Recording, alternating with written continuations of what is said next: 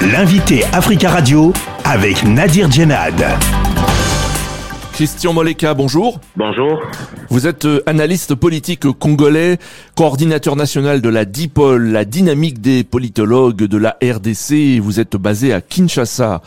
Des milliers de personnes ont marqué samedi dernier au stade des martyrs de Kinshasa la naissance officielle de l'Union sacrée de la nation, une coalition de partis euh, soutenant euh, la candidature du président Félix Tshisekedi à sa réélection en décembre prochain. Des milliers de personnes, Christian Moleka, est-ce à dire qu'il y a vraiment un engouement populaire autour de cette union sacrée de la nation? Bon, il faut déjà reconnaître qu'il y a 400 formations politiques pratiquement qui ont, qui ont signé la charte. Et, et, parmi ces formations politiques, certains qui ont un ancrage euh, euh social, hein, comme, euh, comme le MSC Jean-Pierre Bemba, comme l'UNC de Vital Caméré, euh, comme euh, la, la, REP de Guilwando. Il y a des partis qui ont, l'ULPS lui-même, qui ont un ancrage social et donc il très prévisible que ceux-là euh, mobiliseraient fortement partant euh, d'un corps électoral assez bien connu. Puis d'autres partis politiques qui, à, à, la congolaise, ont mobilisé à, à coup de billets d'argent, comme comme c'est fait habituellement. Mais ce qui était recherché, c'était cette symbolique-là de, de remplir le stade, qui est un, un élément important dans l'imaginaire de Kinshasa et qui qui atteste de la de l'ancrage, tout, tout, du moins de la capacité, de la force de mobilisation de la structure. Est-ce que Félix Tshisekedi est bien parti pour être réélu président de la République avec euh, euh une, une, telle union? Euh, Ça, c'est une question euh, à multiples inconnus parce que le président a un bilan à défendre, à présenter à, à, aux Congolais et, jusqu'à ce jour, de manière générale, l'opinion euh, et beaucoup estiment que le bilan n'est pas très n'est pas très cohérent. Mais ensuite, le problème, c'est qu'il faudra voir l'offre politique en face. Quelle sera l'offre politique qui va porter l'opposition? À ce jour, au moins, il y a autour de lui une grande coalition euh, qui, qui va travailler à sa réélection avec des poids lourds comme Kamere, comme Bemba, comme Bahati. Euh, en maintenant, il faut voir qu'est-ce que l'opposition va présenter comme offre politique en face pour pousser l'opinion à se décider. Alors justement, vous avez parlé de, de poids lourds politiques hein, qui vont aider Félix Tshisekedi à sa réélection, Jean-Pierre Bamba, Vintal Caméré. Mais est-ce que cette coalition peut tenir jusqu'à l'élection prévue le 20 décembre prochain? Est-ce qu'il n'y aura pas un, un, choc, un affrontement des égaux et des ambitions? Au niveau de l'Union sacrée, je pense, je pense pas, parce qu'il y a un Caméré qui est plus ou moins réduit.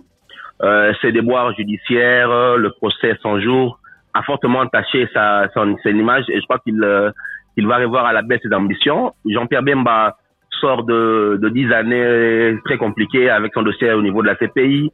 Il est en train de se reconstituer financièrement et tenter de restituer son parti. Je crois que lui également pourra prendre son mal à patience et avoir à, suivre ses propos au stade. Euh, il n'a pas des ambitions à court terme, donc il se prépare peut-être pour l'avenir. Euh, par contre, euh, je crois qu'il faudrait euh, voir comment euh, l'Union sacrée va traiter au niveau du gouvernement, notamment ses alliés parce qu'on sent un minimum de suspicion euh, dans la famille présidentielle, notamment autour de Jean-Pierre Bemba, que beaucoup soupçonnent euh, euh, de vouloir revenir en force. Et donc, cette suspicion-là, peut-être, peut frustrer les alliances, mais pour l'instant, je crois qu'il y a il y a une volonté affichée de travailler pour le président. Alors vous avez parlé de, de l'opposition. Alors justement, hein, du côté de l'opposition, il y a déjà plusieurs candidatures à l'élection présidentielle. Est-ce qu'une candidature unique de l'opposition est possible selon vous, euh, sachant que cette élection présidentielle, euh, il n'y aura qu'un seul tour? Effectivement, nous avons une, une élection à, à, un tour, mais nous avons une opposition à, à plusieurs têtes, avec Matata, Fayoulou, Katumbi, Sesanga, probablement Mouzitou également, peut-être aussi Mukwege.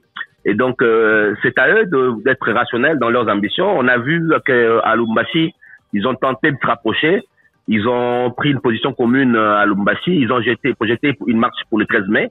Et voyons voir si le processus va pouvoir aboutir vers une candidature commune. C'est toujours complexe au Congo. L'opposition a toujours eu du mal dans les passés à, à, à, avoir une unité de, vue. On l'a également vu en 2018 après, après Genève. Il y a eu de, des dissensions entre l'aile Fayoulou et l'aile Tshisekedi. Donc c'est un, c'est un grand défi pour l'opposition. Alors Moïse Katumbi, Martin Fayoulou, Deli euh, Sesanga, Matata Pogno euh, veulent présenter un front uni face à la majorité présidentielle, mais ne se prononcent pas sur euh, l'idée d'une candidature unique. Mais est-ce que cela peut fonctionner? Bon, je crois qu'à ce stade, c'est peut-être une stratégie parce que il y a au niveau du Parlement un débat sous la loi Tchani, la fameuse loi de la qui pourrait conduire à l'évincement de Katumbi. Et donc, à ce jour, présenter une candidature commune, c'est également se vulnérabiliser parce que le régime pourra taper très facilement sur le, les candidats présentés. Il y a Matata qui a un dossier en justice. il y a, Katumbi qui a, qui, qui, qui, qui, qui vend debout contre la loi Chani. Et donc, je crois qu'ils vont attendre probablement jusqu'au mois de septembre avant la rentrée parlementaire pour donner une position commune avant, afin d'éviter que le pouvoir euh, n'attaque plus facilement celui qui sera présenté. Ça peut être comme une stratégie, même si c'est un processus à construire. Alors les quatre leaders euh, de l'opposition projettent déjà une première manifestation commune le 13 mai prochain à Kinshasa pour exiger un processus électoral, je cite, transparent et équitable. Mais est-ce que cette alliance entre ces quatre personnalités de, de l'opposition est quand même un coup dur pour Félix Tshisekedi? Coup dur, je ne pense pas, parce que c'était très prévisible qu'avec un scrutin à un seul tour, euh, face à la, la machine de l'Union sacrée qui s'est en place, que l'opposition est en train de se rapprocher.